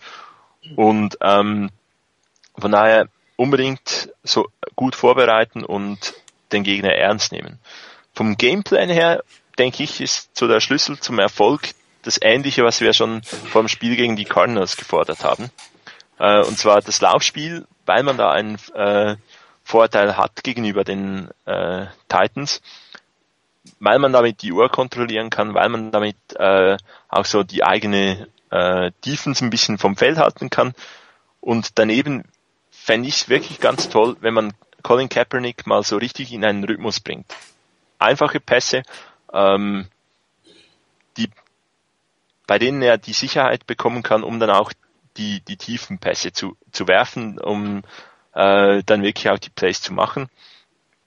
Ähm, dass man dann auch die, die Chancen, die sich hoffentlich bieten, ähm, wirklich nutzen kann. Also aus Turnovern dürfen mehr Punkte kommen und äh, eigene Fehler halt wie in jedem Spiel äh, zu minimieren. Aber ähm, ich denke, dann sollte das so ein ähnliches Spiel sein wie eigentlich ich diese drei Spiele, die jetzt vor, vor der Bye Week noch kommen, äh, wo wir jetzt in dieser Serie drin sind, wo es eigentlich Spiele sind, bei denen man den Gegner ernst nehmen muss, aber überhaupt keine Angst vor dem Gegner haben muss, wenn man das eigene Spiel wirklich durchziehen kann. Also für mich ähm, sind die Titans äh, eine der Überraschungen der Saison, muss ich ganz ehrlich sagen. Ich hätte äh, die insgesamt, obwohl 3 zu 3 sich jetzt nicht so anhört, aber ähm, die waren, glaube ich, in jedem Spiel mehr oder weniger dabei. Ähm, ein Spiel wie letzte, letzte Woche gegen die Seahawks äh, so knapp zu halten und das äh, in, in Seattle, soweit ich mich erinnere, ähm, das ist schon aller Ehren wert. Ähm, also von daher, man trifft, glaube ich, auf ein Überraschungsteam, das auf einer Welle schwimmt im Moment. Ähm, es ist irgendwie so, habe ich so den Eindruck, ein sehr, sehr ausgeglichenes Team. Ähm, abgesehen mal von Alterin Werner, der da jetzt äh, quasi einer der Up- und Kammer ist äh, auf der Cornerback-Position, hat man ähm, ein recht ausgeglichenes Team ohne große Superstars. Ähm, Jake Locker hatte glaube ich, eine sehr, sehr gute Entwicklung gemacht äh, vor der Saison oder in, in der Offseason, ähm, hat sehr stark begonnen. Und ähm, von daher ist es, glaube ich, ein Riesenvorteil, dass die, die 49ers ähm, jetzt auf Ryan Fitzpatrick treffen und nicht auf Jake Locker, weil der hat wirklich gut gespielt.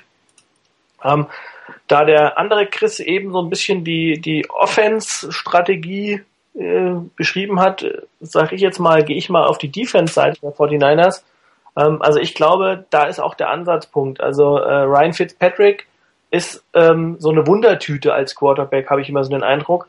Ähm, der kann irgendwie Dinge auspacken, wo man äh, überlegt, okay, er, er kriegt einen 60 Millionen Vertrag. Okay, das waren damals die Bills, aber ähm, und ähm, auf der anderen Seite macht er dann wieder Plays, wo man denkt, oh meine Güte, was hat er da jetzt sich dabei gedacht?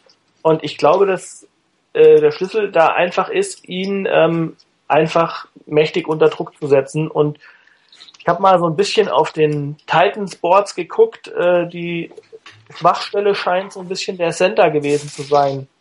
Ähm, da war, der mir auch jetzt ehrlich vom Namen her nichts sagte, Turner, äh, Rob, Rob oder Ron Turner, glaube ich.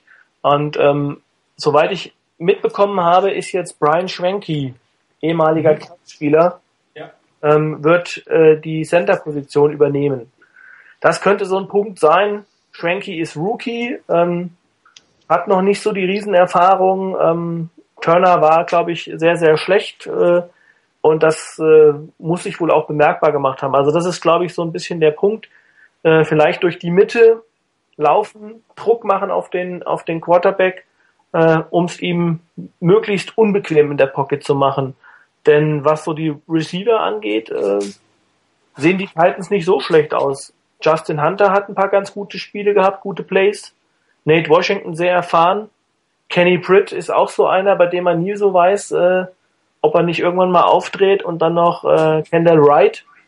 Äh, hört sich auf dem Papier nicht so schlecht an. Also man darf die Titans auf keinen Fall unterschätzen, sonst äh, wird es ein ganz, ganz langer Abend. Ja, aber die Chance äh, ist ja nicht nur Brian Schwenke, sondern neben steht Chance Womack. Das heißt, da stehen auf der rechten Seite ähm, zwei Rookies, also quasi die, die rechte Offense-Seite, das äh, A-Gap. Ähm, dort äh, sind wirklich äh, die etwas unerfahreneren Spieler, weil sie halt Rookies sind eingesetzt und hier besteht wirklich eine gute Chance ähm, für ähm, auch ähm, gerade äh, Ahmed Brooks dort äh, Druck auszuüben und Ryan Patrick ist unter Druck einfach ein ganz schlechter Quarterback. Ähm, was auch immer man damals gesehen hat. Ich meine, er hat ein paar gute Spiele gemacht und dann hat er die 60 Millionen Vertrag bekommen. Danach hat er dann wieder schlecht gespielt und er hat auch gegen die Fortinanders letztes Jahr nicht gut gespielt. Da hat man sicherlich schon das eine oder andere Scouting parat, wie man mit ihm umgeht. Und da auf dieser Seite äh, sehe ich gute Chancen, dass man dort den entsprechenden Druck auf Ryan Fitzpatrick äh, bringen kann. Und dann wird er einfach nicht gut spielen, wie er, weil das eigentlich nie macht, wenn er unter Druck steht. Und ähm, dementsprechend wollen wir mal hoffen, dass die von dir erwähnten Wide Receiver nicht ganz so in Szene gesetzt werden. Interessant ist natürlich äh, das Duell mit Delaney Walker, der wird den 49ers einiges zeigen wollen. Äh, die werden ihnen natürlich auf gar keinen Fall ein großes Spiel geben wollen. Das ist sicherlich eine interessante Geschichte auf der Seite. Ähm, wobei die 49 natürlich jetzt ihn und seine Tendenzen und seine Fähigkeiten extrem gut können und äh, da sicherlich die eine oder andere Idee haben. Sollte Chris Johnson ein gutes Spiel haben, wird das ein ganz, ganz schweres Ding. Sollte Chris Johnson äh, das spielen, was er letzte Zeit gespielt hat und der, der Quarterback äh, einfach kommen können, sehe ich eigentlich die, die Niners Defense in einer relativ äh, guten Position.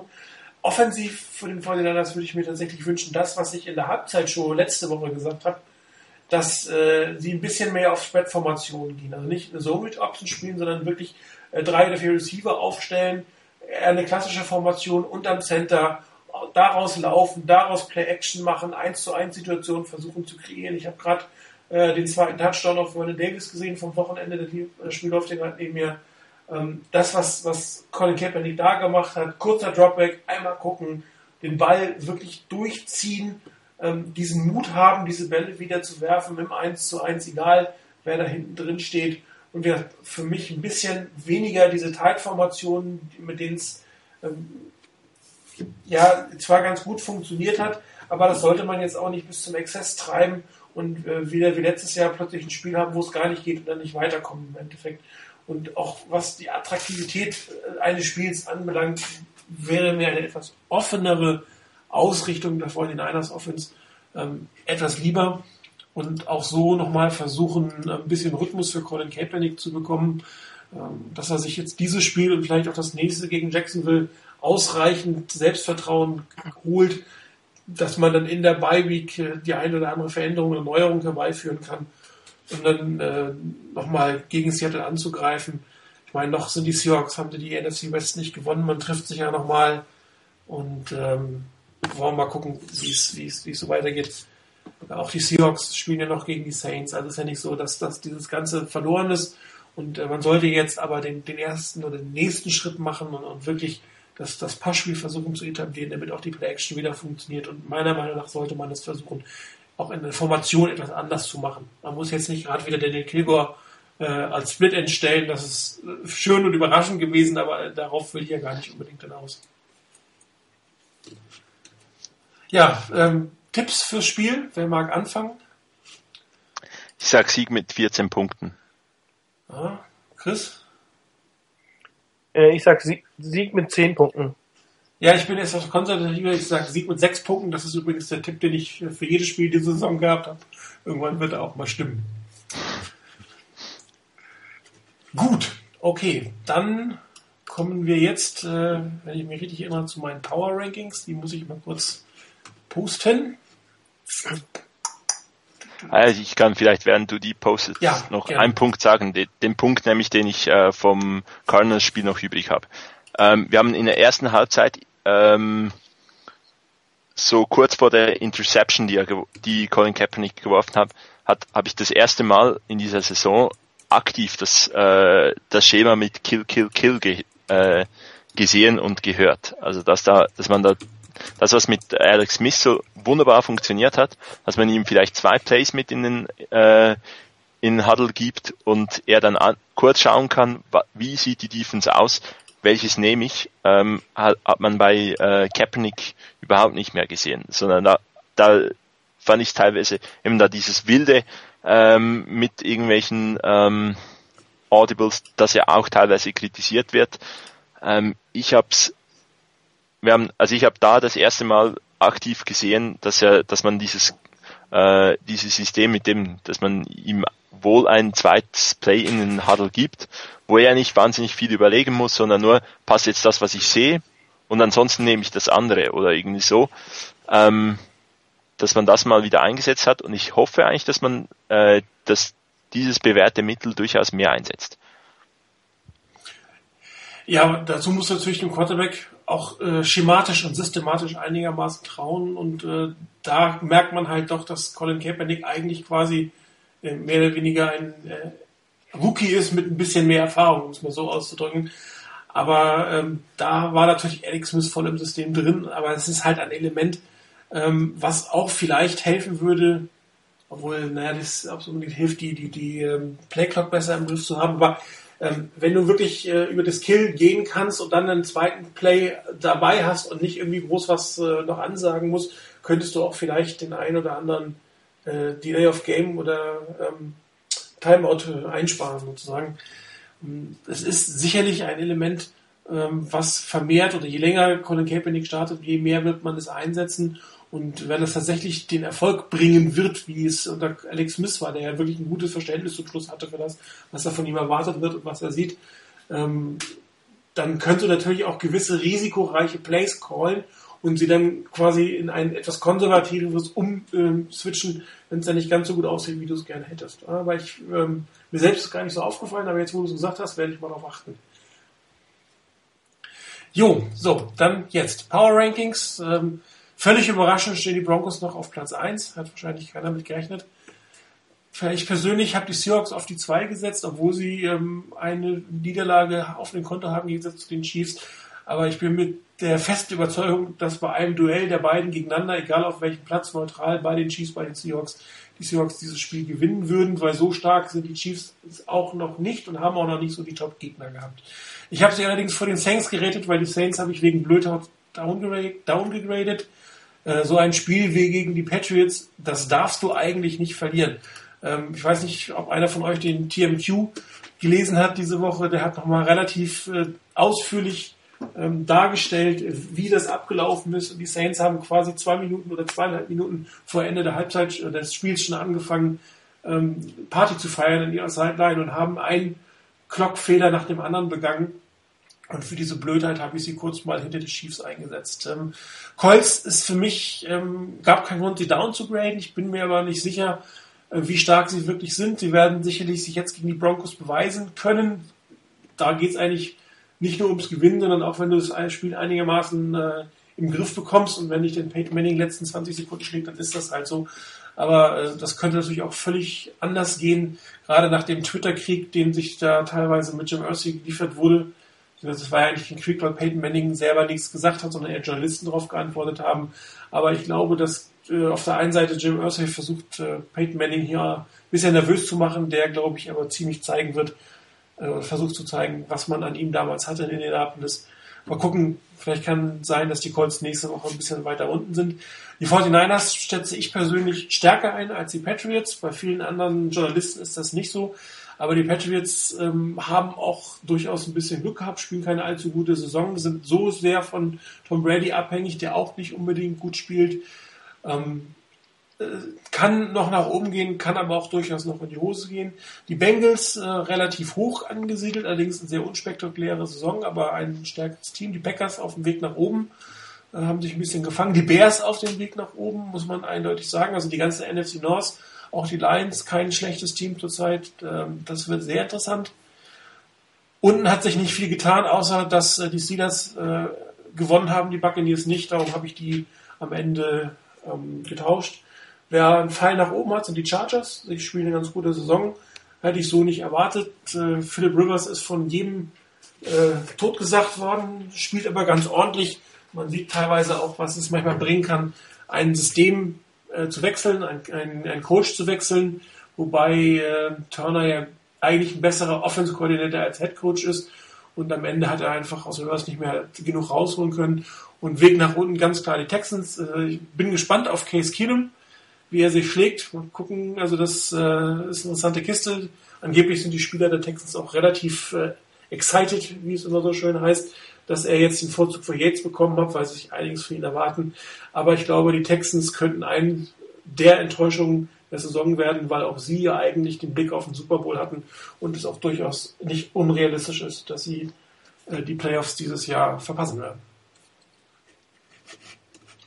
Irgendwelche Beschwerden? Ergänzung? Nee, kann ich so mitleben. Wunderbar. Dann äh, darf äh, Chris heute äh, Reiners Part übernehmen. Äh, Run to the NFC West. Es gibt ja eigentlich nur noch ein Spiel neben den 49ers, aber vielleicht noch zwei, drei Worte äh, zum Divisions, Divisions-DL von gestern. Ja, es ist äh, ein kleiner, kurzer Run nur durch die NFC West. Ähm, ja, das Spiel gestern, ich habe es äh, nicht live äh, sehen können, habe es mir auch bisher nicht anschauen können oder auch äh, da, nur ein paar, paar Ausschnitte gesehen.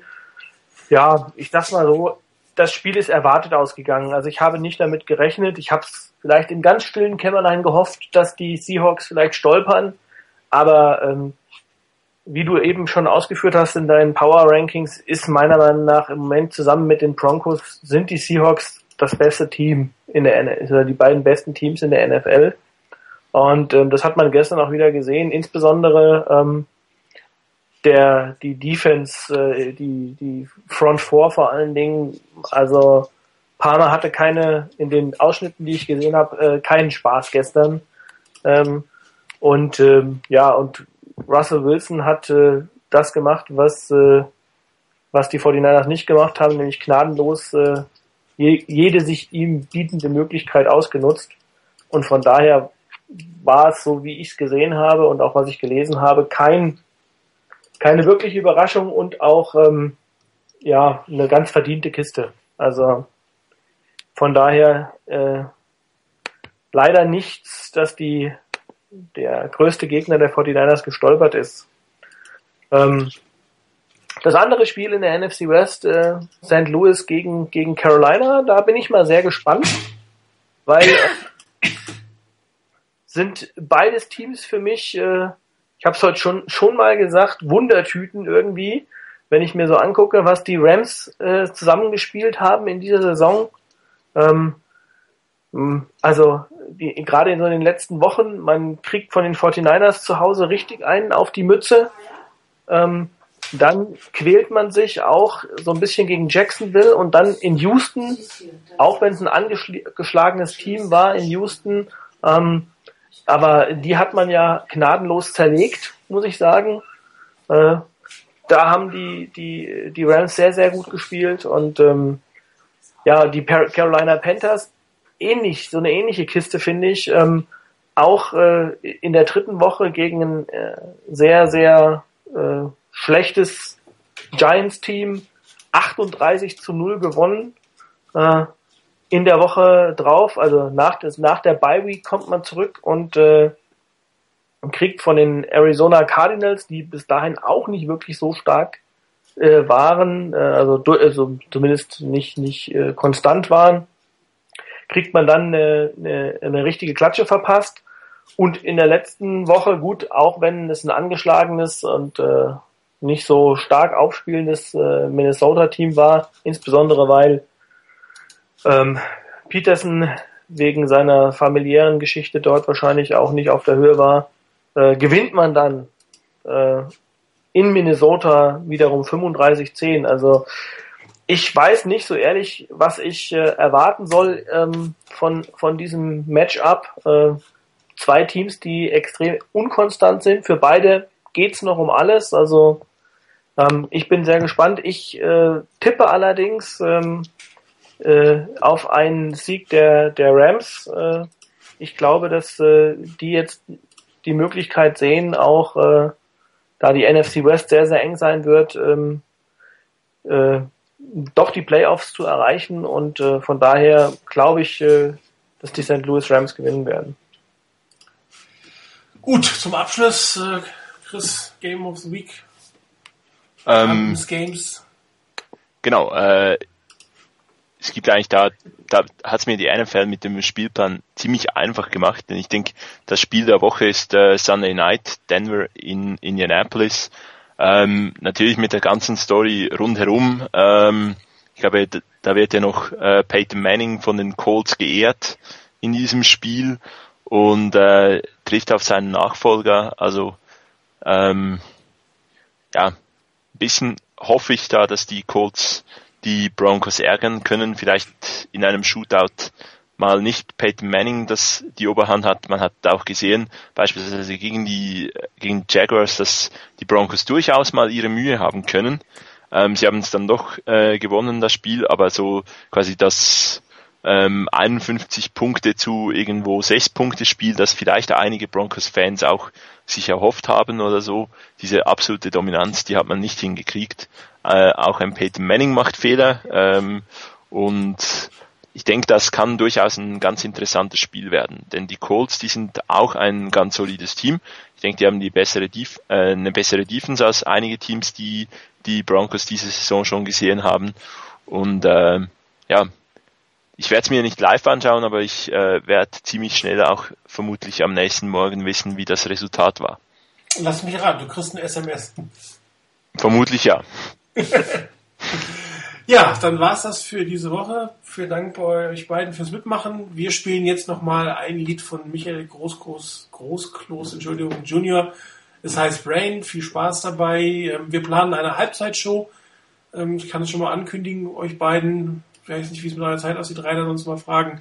Fürs Titanspiel, das ist ja immer wieder lustig. Wie wir es nächste Woche machen, kann ich noch nicht so genau sagen, weil ähm, der Hessen Chris und ich am Donnerstag äh, eine Son London Vorparty machen werden, aus London senden. Das bringt immer nichts. Vielleicht können wir eine Mittwochsendung machen, aber das werden wir übers Wochenende definitiv ähm, besprechen. Aber fest eingeplant die Halbzeitshow gegen die Titans. Das war's für heute. Vielen Dank fürs Zuhören und äh, auf einen Sieg der 49ers.